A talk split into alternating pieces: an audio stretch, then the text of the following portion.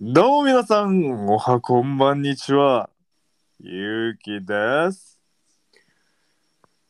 どうも最近おうち時間満喫してるターヒですいいややー、ー最近おうち時間満喫してんのいやーちょっと満喫させていただいております え、なんか、タヒ、この間、カウズだっけえ、うん、うん、なんか展示会行ってたよね。あそうそうその話もちょっとあしようと思ってるからちょっと聞きたかった。今ということで、今週は第何回で日、すうかん、第40回になりますおー、節目。締めですねうん、節目、 節目でもねえ か。区切りのいい回ですね、今日、今回は。はいはい。ということで、あー最近仕事忙しいん最近バーが忙しくて、うんもうそれも潜水艦のえうんポンプをやってるんだけど、今。うん潜水艦のポンプってさ、もうあの、す下に沈んでるからさ、もうんうそこで破裂とかすると、 うんあの、一気に水流れ込んじゃうじゃん。俺、ポンプだからさ、はいはい、み水を外に出す方とさ、うんまあなんか中で循環させるやつを作ってるんだけど、うんそう外に放出するやつが壊れるとさ、うんもう一気にあれだから、あの、沈んじゃうからさ。うんまあ沈んでんだけど。 うんはそう、だからさ、もうあのー国土交、なんかな、そう、国土交通大臣とか、い うん防衛大臣とかが、うんあ、防衛省と国土交通省の、えーお偉いさんと、あと、えっ、と、川崎重工っていうめちゃくちゃ大手の、うんまあ、その重工業の船舶系の工場からその依頼を受けて作ってるんだけどそこの3人が立ち会いに来て、なんかその作ってる工程とかを見せたりしてるんだけどまあ大変もうみんなんか見られてる見られながら仕事してうんここなんですかこれはダメなんじゃないですかこれはダメなんじゃないですかこれ修正した方がいいんじゃないですかとかずっと言われてすいませんすいませんとか言いながら自分の職場に来てんのあそうそう自分の職場に来てるえー、え大臣が来てんのいや、あの、大臣じゃなくて、その国土交通省の、えっと、偉い人。ああ、んなるほど。事務方の人ね。そう、とか、あの、防衛省の偉い人。へえ。とか防衛省の大臣誰かわかる いや、知らない、誰。マジであ興味ない。 誰河野太郎だよ。ああ、河野さん。え河野さんって防衛省なうん。のあ、そうなんだ。ええあの人しか使えないってあ、言われてごる。めん。間違えた。俺 変調子わ変乗わんってた。調子乗んだよ。岸信夫だ った。 すごい、ここ絶対カットすんだよ。あれだ、あの、安倍さんの弟とかだったっけな。えそうなのそうそ岸信夫う。うんあ。あ、岸信夫知ってるわ。知ってんのえ、知ってるよ。え、ごめん、全然知らなかった。誰こい つ。あ、でもこの人があれなんだ。へえー。なんかしかもさ、他にやる人いないのややる人いないっていうか、やってくれる人がいなくて、うん。俺なんか夏休みも全部出てたもんね。うおー夏休みゼロ。お疲れ様であお疲れ様です。でも残業も100時間行ってさ、ううわーえぐいね。ん、きつかった。聞こえたら。 100超えたぜ。お疲れ様でおーす。疲れ様です。いや、タヒとか超えることないの俺は今、うん全然、そこまで行ったことないね、過去。えむえ昔行ってなかったっけ昔は80ちょいぐらい。あが最高80ちょいぐらいだったんだ うん。へえー、いやもうね 給料が楽しみだわ 確それぐらいしかないわかにね。うん100やったら相当もらえるっしょ。相当もらえるねあ、そろそろ俺の誕生日も近づいてるしな。おあっとええちなみに今年は何が欲しいとかってあー、もうししっかり、あの、だいぶ決まってきたんで。あだいぶ決まってきたえはいどういう系あ、また、あの、追ってね、ああそちうょだっとねね、うんう後ん日説明させていただきうんます。はいはいお願いします、いや、ちょっと今週の大谷さん言っていい今週の大谷さんシリーズいくうん、ちょっと今週の大谷さんちょっとしれっていくわ。はい、お願いします。今週の大谷さん、はい。あのーやばいことやっちゃって、え、またやばいっす、あの人。あのーピッチャーで、この間、試合に出たのかな。えっと、相手がパイレーパイレーツだったかなオブカビカリビアンうんパイレーツ・オブ・カリビアン。そうそうそうそう。 なんかパイレーツっていう球団があって、うん。まあ、そこに選抜して立ったんだけどさ、うん。その試合で、うん、8回まで1失点を、うん。まあなんか、フォアボールなしで完璧に投げ切って、フォでバッターバッターとしては40本、もう40号のホームラン打ったのねおえちなみにこれってメジャーリーグ最速な最速の40号ホームランだったのマジで今シーズンのね今シーズンまさかの先発ピッチャーが、うん。あのメジャーリーグのホームランランキングトップを走っててさらにあの40号いあの両リーグ通じて40号一番乗りっていうへえ。やばいっしょだからゴールキーパーがサッカーで言うとうん。ゴールキーパーが、あのそのそのシーズンのあのゴールランキング取ってるみたいな。 やばいね、マジでああ、やばいよね、本当に。すごすぎる。今週の大谷さん。はい。はい。いや、だから来週多分またホームラン2本ぐらい打ってくれるんじゃないかなと思って。え、これはホームラン王は確いやほほぼ確ですか。ほぼ確まではいかないかもね。だからもう来月の終わりぐらいで、うん。もう50本か55本ぐらい打ってたら、うん。まあほぼ確だろすげえ。う。すごいよマジで。であの年俸もさうん。 40何億円とか50何億円とかって話になってるからやば。えメッシメッシ超えるらしいよ多分マジへワンチャン、うんえ。メッシとかクリロナを超えるらしい。やば。でもさ、うんちょっと気になるのがさ、うん、まだ大谷結婚してないよ ね。そうなんすよ。いやなんかもうどっかの国のさすっごい美人のバレーボール選手とかと結婚してほしい わ。バレーボール選手。えなんか身長でかくて多分あの人たちスポーツ万能じゃん絶対。うん。だからスポーツマンのっていうかスポーツ絶対できるじゃん。なんかマー君とかさ、なんかよ,、うよくわからん。うちに、なんか佐藤だまいと結た確かにね。ヘキサゴン世代の我々からしたら。そうそうそう。 え何急になどっから湧いて出たお前みたいな結構思ったんだけどうん。大谷翔平ね、多分狙ってる女絶対多いと思うわ。あれ多いよねだってもう明らか金持ちになるの目に見えてるじゃいやもしうかも金今の持ちだもんねん。いやいや、今はね、そんでもないんだよ。えそうなあのの年俸、年俸2億円とかぐらいだよ。えおい俺の感覚がまひってんだけど、うんあの、 メジャーリーグのやばいやつらって、本当に30億とか、40億とかはいるんだけどさ、うん最高年俸が30何億円だったかな。おーあマイク・トラウトっていう選手がいるんだけど、いや日本人日本人の中で考えたらもう同い年でそれだけ稼いでるってもいや、いうないどうなんねよ。同じ世代でいないわ。うんいないっしょい ない。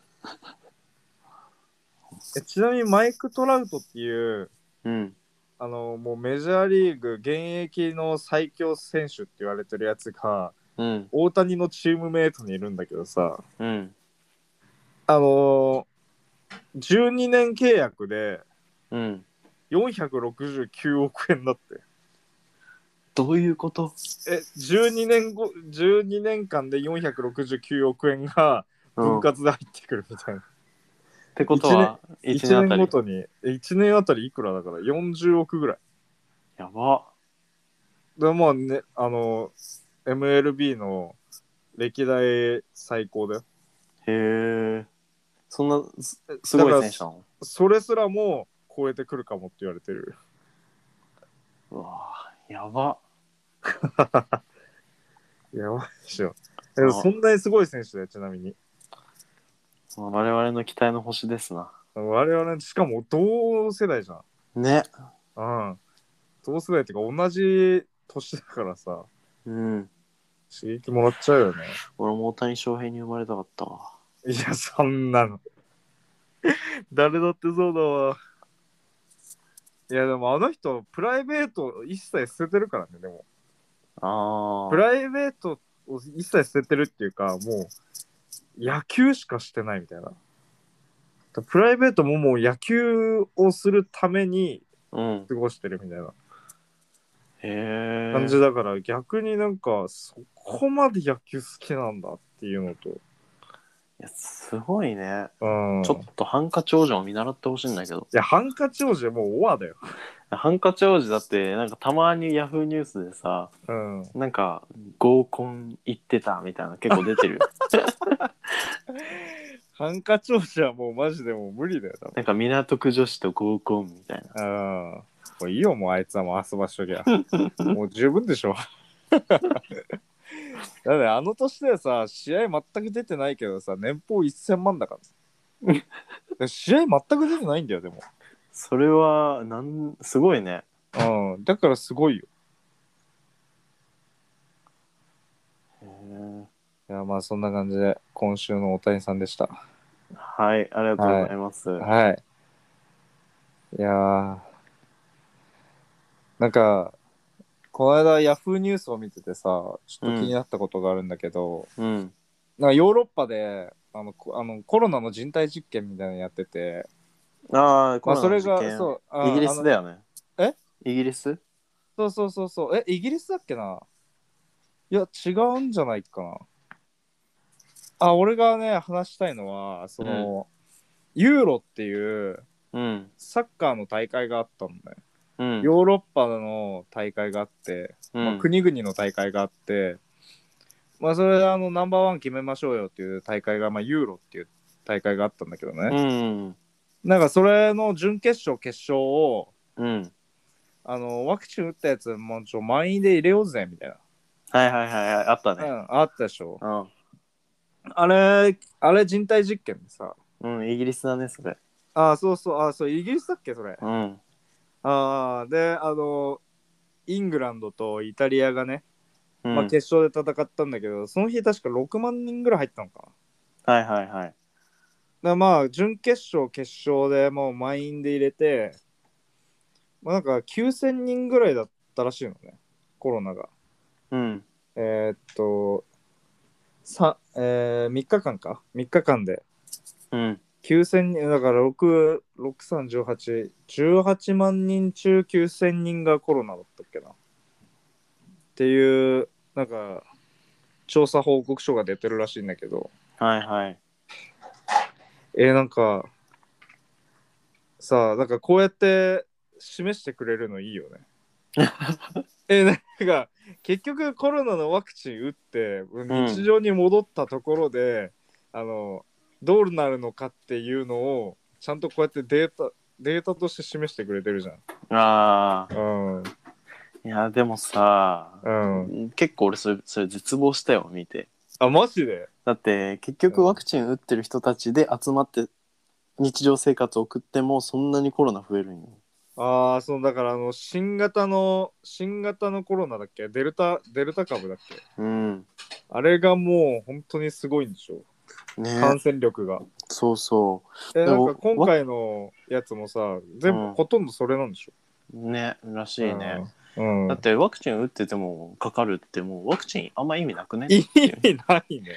まあ、あの重症化にを抑えるっていう意味ではあの、うんすごい効果は抜群なんだろうけどえ、でも重症化を抑えるって言ってるけど、日本で死んでるよね、もまあ死んでる人はいるね、う。ワクチン打ってコロナで死んでる人いるよね。うん、でもまうんあ統計で見ると圧倒的にやっぱり重まあま症あまあ化率は低いってことで、確かにね。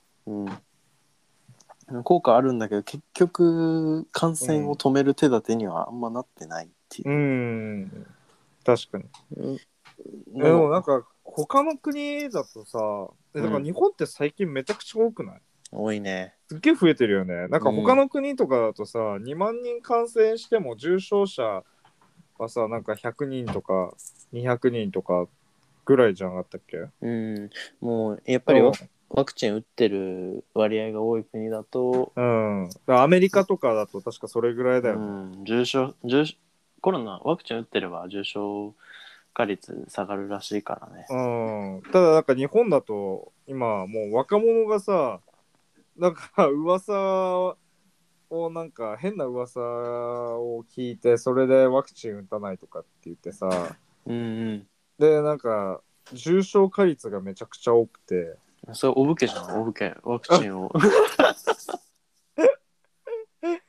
えなんかでもこんん今度からあれなんでしょうポイントかなんかもらえるように制度を作るみたいな感じのこと言っああ、てなんるか言ってたね。なんかアプリ作るのに数十億とバカかと思ったけど。ああそうなんだ 金配れよそれだって思うけどね。うんでもロックダウンとかって言ってるけど現実的じゃないよまあ無理だね。ね無理だね法律を改正するの、う、うんん、もうそん法な律簡単にできない法。律改正で多分もう何十年かかるわまあ何十年もはかからないけど。いやかかりそう だでなんか結局変える変えるって言って変わってないしあうんあ、ね、ちょっとその実験が結局失敗に終わって、まあ、俺的にはそう失敗だなんじゃないかと思うけど。ああまあうんでも失敗っていうかなんかでも世界にそういうデータを出せた出してくれたっていうのでは全然失敗とかじゃなかったんだよああ、確かにね。な、うん、でも、ますますなんか終わりが見えなくなったっていうか、ね確かにね今まではこうんう、ワクチン打てば、もうみんな自由元の生活に戻れるんだっていう思いでね。まあちょっと希望をあ の断ち切られたっていうかなんかまたなんか振り出しに戻ったみたいな、うん。どうすんのかね。うんねいやもう一刻も早く戻りたいっすねもう元の生活にどこも行けねえしさなんか都内行きたいってなってもさ、なんかコロナ多いから5000人とかでしょだって1日、うん。アホかと思うよだってうん行けない行けないいやなんかなんか新大久保とか行ってさちょっと韓国満喫したいんだけど さ行けないんすよねですよね。うんで、今週は、あ、先週だっけ先週、そのカウズの展示会行ってきたんでしょ。あ、そう、先週ね、あの、うん。カウズの、カウズ東京ファーストっていううん。展示会が、まあ、六本木のも森美術館でやってて、まだうん。やってるんだけど、うん。行ってきました。おおどうだっあのね、てか、ゆうきカウズ覚えたようやく。たおーカウズって何か。いや、そんな覚えてないけど。 でもまあ、あのまあ、タヒからね、よくその話聞いてるから。うん、結構、現代アートの有名なアーティストで、ユニクロとか、デうん。ィオールとかともコラボしてるうん。アーティストで、あのいろんな作作品置いてあって、うん。あ、の見てきたんだけどうん。あのすごい絵がさうん。綺麗で鮮やかなのね。うん。であのキャンバキャンバス地に、まああの最初プリントしてあんのかなって思ってたの。うん。こう線とかもすごい綺麗で筆の、うん筆で塗った跡とかも全くないからうん。これこれ多分なんかスプレーとかなんかうん。プリンターとかで機械でやってんだろうなって思ったら全部手で塗ってるらしくええて、ー、そうなんだ。うん、ひで筆の跡が全くないのようん。でカウズの作品って結構あの鮮やかな色使いするのねうん。結構ビビットカラーいっぱい使ったりするんだけどうん。その色も全く混じり気とかもなくうん。本当に、なんだろう鮮やかなチラシみチラシみたいなうん。ちょっと表現微妙だな。なんて言うんだろうな。すごい、うん原色を使ってるっていうイメージなの。うん。うん。で、あの、その美術館の中でさ、うん。うん、結構歩きながらそのアプリでうん。アプリって QR コードをかあーかざして読み込むとあうんの、紹介みたいなのが聞けんのねいろいろうん。ガイドアナウンスみたいなのが。うん。でそれで言ってたんだけどうん。あのその色色使いもうん。もう全部色色ってさ青だけでも何十色何百色っていう色あるね。があってでそういうのを、あの特注とかで自分用の色作ったりとかもしながらうん。その青はその何十色ある中のこれとこれとこれを使ってうん。赤はこれを使ってとかって言ってあの、うん。俺たち普通絵描く時ってさ、うん。なんかパレットの上で混ぜるじゃん色と色混ぜてそうだね。混ぜて色作って塗るじゃんうん。そうするとあの色ムラができたりさうん。するんだけどうん。カウズの場合はそういうのをしないでもう全て色をこう単色で買ってうん。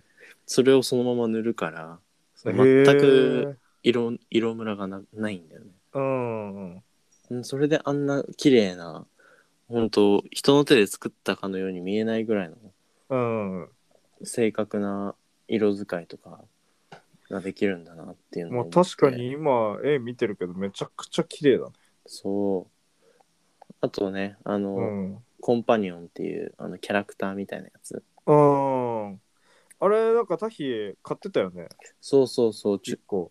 あの抽選があってそれ当たったのよ俺あ、抽選だったんだ。そへえ、なんかで今見たらソールドアウトになってる。ううんついに昨日届いてさうん。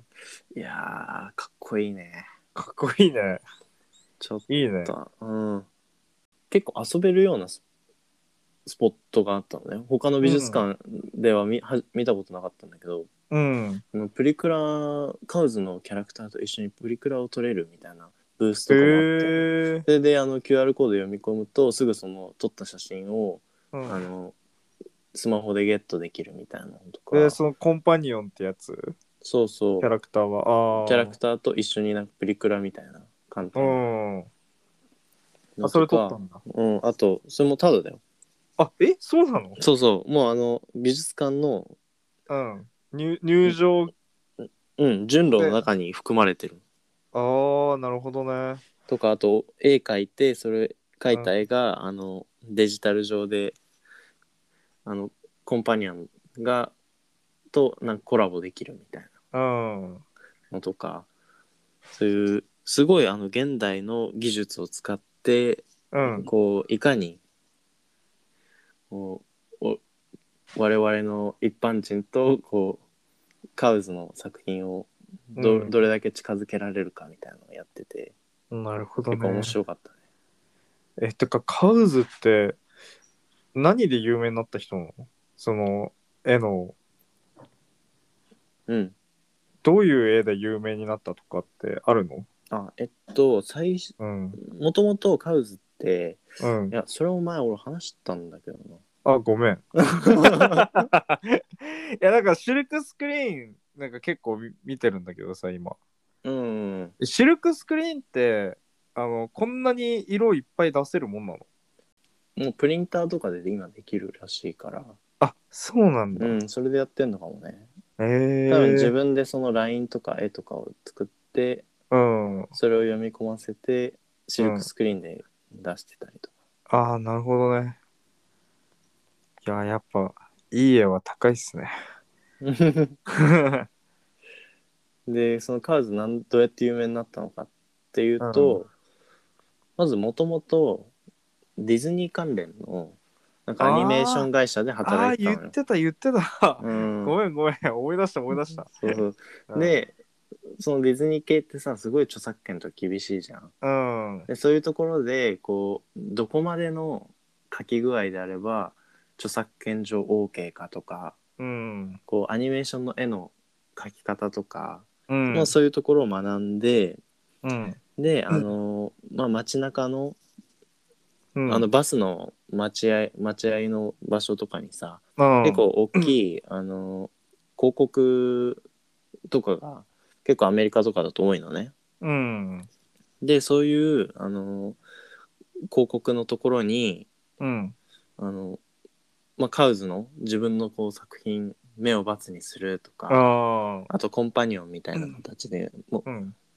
まあ、コンパニオンってちょっとミッキーみたいな ね。ミッキーをちょっともじった感じになってるんだけどそういうのをあの、うん。その広告の作品の中にプラスで書き書き足すとかあなんかそういうことをして街中をこうカウズの作品でジャックしたりとかしてたのねあ。あ、そうなんだ。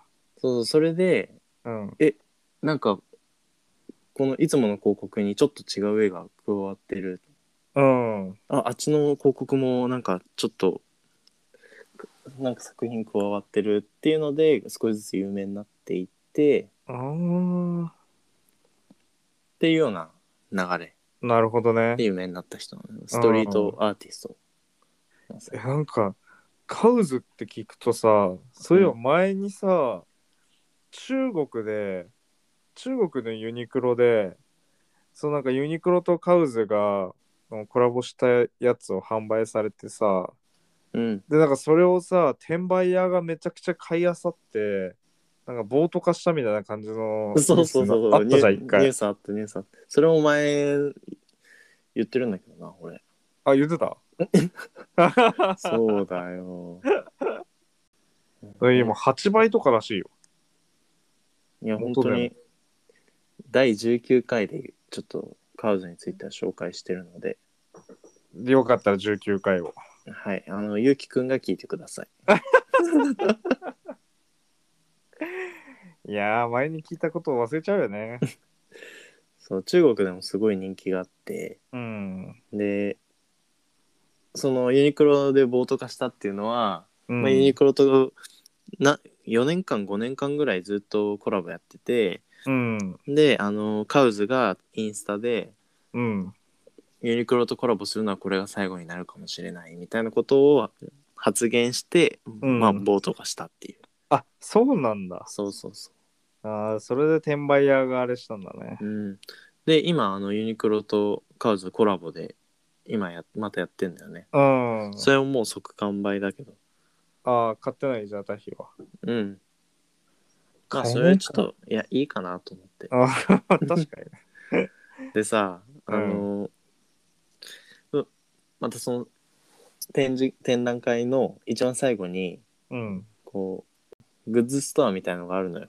うんでグッズストアがもうやばくてどういう感じでやばかったもう中国人の転売ヤーみたいなのがのあめもうワンスがいたってこともうめっちゃ同じのをこうさカゴに何個も何個も入れてさ、マジうん、でひ一人一個までって書いてあんのあでそれをひとまあ 5, 5個ぐらい5種類ぐらいあるからあ全部マジ 1, 個ずつこう5種類買ってあうんで会計してお店から出て、うんでまあ大きい紙袋1個分なのねちょうど。うんで仲間に合流してでまた次のやつが入 って、午後買ってっていうのを2週3週ぐらい繰り返しててみん嘘なでしょみんな両手に紙袋みたいやばいねなそうえー、一人一個なのにもうバカバカ買っちゃったんだそうそうわーいるよなやっぱ中国人だわうもうえぐかったねあ 中国人のえぐいので言ったら前にさプレステは5かなうんをなんかヨドバシカメラかなんかで秋葉のあ秋葉のビッグカメラかで売ってたんだようん売ってた抽選販売みたいなのしてたんだようんで店員がさうん「あなた何を買いに来られましたか?」みたいな感じで一人ずつこう聞いて回っててうんで答えられないやつがいたんだよなんで何を買いに来たかも分かんないのに並んでるんですかみたいな帰ってくださいみたいな感じで帰らされてたんだよえこ店員怖っうんいやいやでもそれぐらいしないとさ転売屋って減らないじあー確かゃにね、んうん、うんいや、一人一個って書かれてんのにそれ買うのちょっとダメだよいやーほんとひどいねひどいわまあただあの事前抽選の俺が当たったややつはそういう店頭では買えないやつだから、うん多分中国持ってったら10倍ぐらいの値段で売れるかマジでえぐもねはいでもなんかかっこいいなでもあれうんでしょうん人体模型とカウズみたいそうそうそなやつだよう。ね。 うん。で、うん。一応俺その日、午前中、そのカウズ東京ファースト行ったのね。うん。で、午後ちょっと美術館はしごして、うん。今8月末までうん。やってる、あの、ん20世紀の、まあ、彫刻の巨人って言われるイサム・ノグチの美術館にも、美術展にも行ってきたのよ。行ってきたんだ。ちょっとそれについても、うん。ちょっと話していいいいよいいよ、全然。あの上野の東京都美術館でやってうん。さ結構あのインスタとかでも行ってる人多くて、うん。まあ、すごいインスタ映えするからさ、うん。まあ、行ってきたんだけどうん。あのこの人日本人とあとアメリカだっけなのハーフのうん。人。で、うん。すごい有名なおおじいおじいちゃんなんだけどもう死んじゃっててあおじいちゃんなんだ。え、うんもう死んだのそうそう死んじゃってるあ、そうなんだ。あのねあのうん。その美術展入るとまず、うん。すごい圧倒されるんだけど目の前にすぐ、あのこの人の超有名な作品で「あかり」っていう、うん。まあ、提灯みたいなの作品があるのね。うん。でそれの提灯があの部屋いっぱいにこう、なぶら下がってるうん。うん。ぶら下がってみんなそのインスタ女子はそこでこうすごいかっこつけてみんな写真撮ってんのよ。ええ。でその後もうそこ終わるともう次の部屋からはもううん。なんかよくわからん彫刻がいっぱい並んでてでみんなそこもスルーしてもう出てくみたいなでマジでさ彫刻って俺も初めて美術展行ったんだけどうん。うんマジでわからん、あ、わかんない。うん、な何がすごいのか全然わからないえ、だって桜田ファミリアも行ったんじゃなかったっけいやいやああいうあの建物建造物とかはさ、うん。あれも彫刻できてきてるんじゃなかったっけ中のやつってうんそうそうそうできてるよね。うん、そういうのはわかるけどさうん。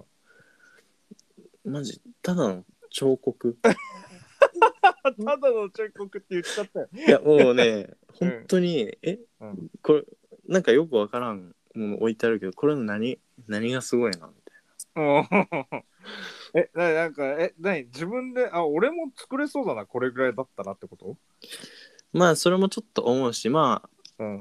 あそう考えた時に、うん。あの鳥つく鳥を作ろうと思って鳥の彫刻作ろうと思って、うん、ちょっとこれこういう考えは出てこないなとかはあるんだけどうん。これこれみたいな。 んこれんななえ、だから鳥に見えないってこと鳥を 作ろうとして鳥にもうんなんかマジでよくわかんないのよ、うん。 うん、もうだからみんなもう素通りなんだけど素通り。それ、行く意味あんのそれ。いやあの一番最初のさうん。その提灯がいっぱいこう吊り下がっててそこはまあインスタ映えスポットだあまあみみんなそこで写真撮ってうん。そこでもうみんな1500円ぐらいのうん。入館料をね、あのうん回収してるわけよ、うん。であと、えーその美術展にさうん。サカナクションのボーカルの山口一郎さんがコラボしてて、えー、その彫刻うん、彫刻にはコラボしてないんだけどその彫刻を見ながら、あのうん。一緒に音楽を聴けるのねうん。あのヘッドフォンを有料なんだけどヘッドフォン借りて、うあんの。そのイサム・ノグチの生きた時代のうん。音楽うん。をこう作品見ながら聴けるように。へえ、イサム・ノグチって何年前に死んだのは10年前ぐらいじゃないあ、じ ゃあ、適当だ、適当だな。 あ、そうなんだ。うん。あ、えー1988年に亡くなったらしい。全然俺らがあれじゃん、うん生まれる生前。まれる前で した。だから20世紀の人だ。あ、そうなんだ。うん。へえ。で、ちょっとその中で、うん。あの、印象的だったのがうん。その一番有名な提灯うん。って、ローマ字で「明かり」って書くのね。うん。であのまああったかいこう光をこう家庭の中を照らすような提灯なんだけど、あのなんか生前の映像でうん。あの、まあ、僕の作品はかなり値段が高いとうん。だからその彫刻の作品がねうん。だから1,000万円のこの作品をその一人のお金持ちに買ってもらうよりもうん。この僕が作ったこの「明かり」っていう、うん。まあ、提灯うん。この1万円の作品を1,000人に買ってもらう方がいいよねみたいなことを話してて、ああ、なるほどね。うんでそれを聞いた時にうん。あ確かなんかカウズもそんなこと言ってたなと思って、あそこに通ずるものがある。うん、そうそうそあうーでカウズ、もあうの、ん。うん、すごい高い値段で作品をお金持ちに買ってもらうよりもうん。こういうフィギュアとかさ俺らの手の届くような値段1万円とか、そういう値段でこう多くの人にうん。こうアートに触れてもらいたいみたいなことを言っててうん。すごいやっぱなんか最近の近代のその美美術家アーティストたちって結構同じようなこと考えてるんだなっていうのを、ああ、もう一枚を、一枚その成功した作品をうん書いて、それをもう金持ちにバーンって買ってもらって、財産を得るとかじゃなくてってことでしょ。昔そのう考そえ方うそはうそうそういう感じだから。そうやっぱり大量大量に作るた大量製造ができるようになった時代だからこその考え方っていうのうん。え、ちなみにその明かりってやつもさ、彫刻でできてるのこれがあの、うん明かりの光の彫刻なんだよねあ、光の彫刻。だからあのほんと提灯なのよえー、ちょっとパンピーには分かりかねるわ、それ。だからあ の普通に部屋に置けるの、うん。部屋に置あこういう感じなんだへえ、そうそうああすごいねあの部屋に吊り下げたりしうあんの多分和紙とかでできてるんだろうねね和紙でできてるっそうて書いそてあうるそうああすごでこういう間接照明としてうんうんあの置けるからさ家部屋に1 1万2万で買ってええもう確かにおしゃれだなうん多分俺らが家に置いたら1日で猫にや引き裂かれやら れるねあなんだこれみたいな感じでバシーンやられてうんバーシン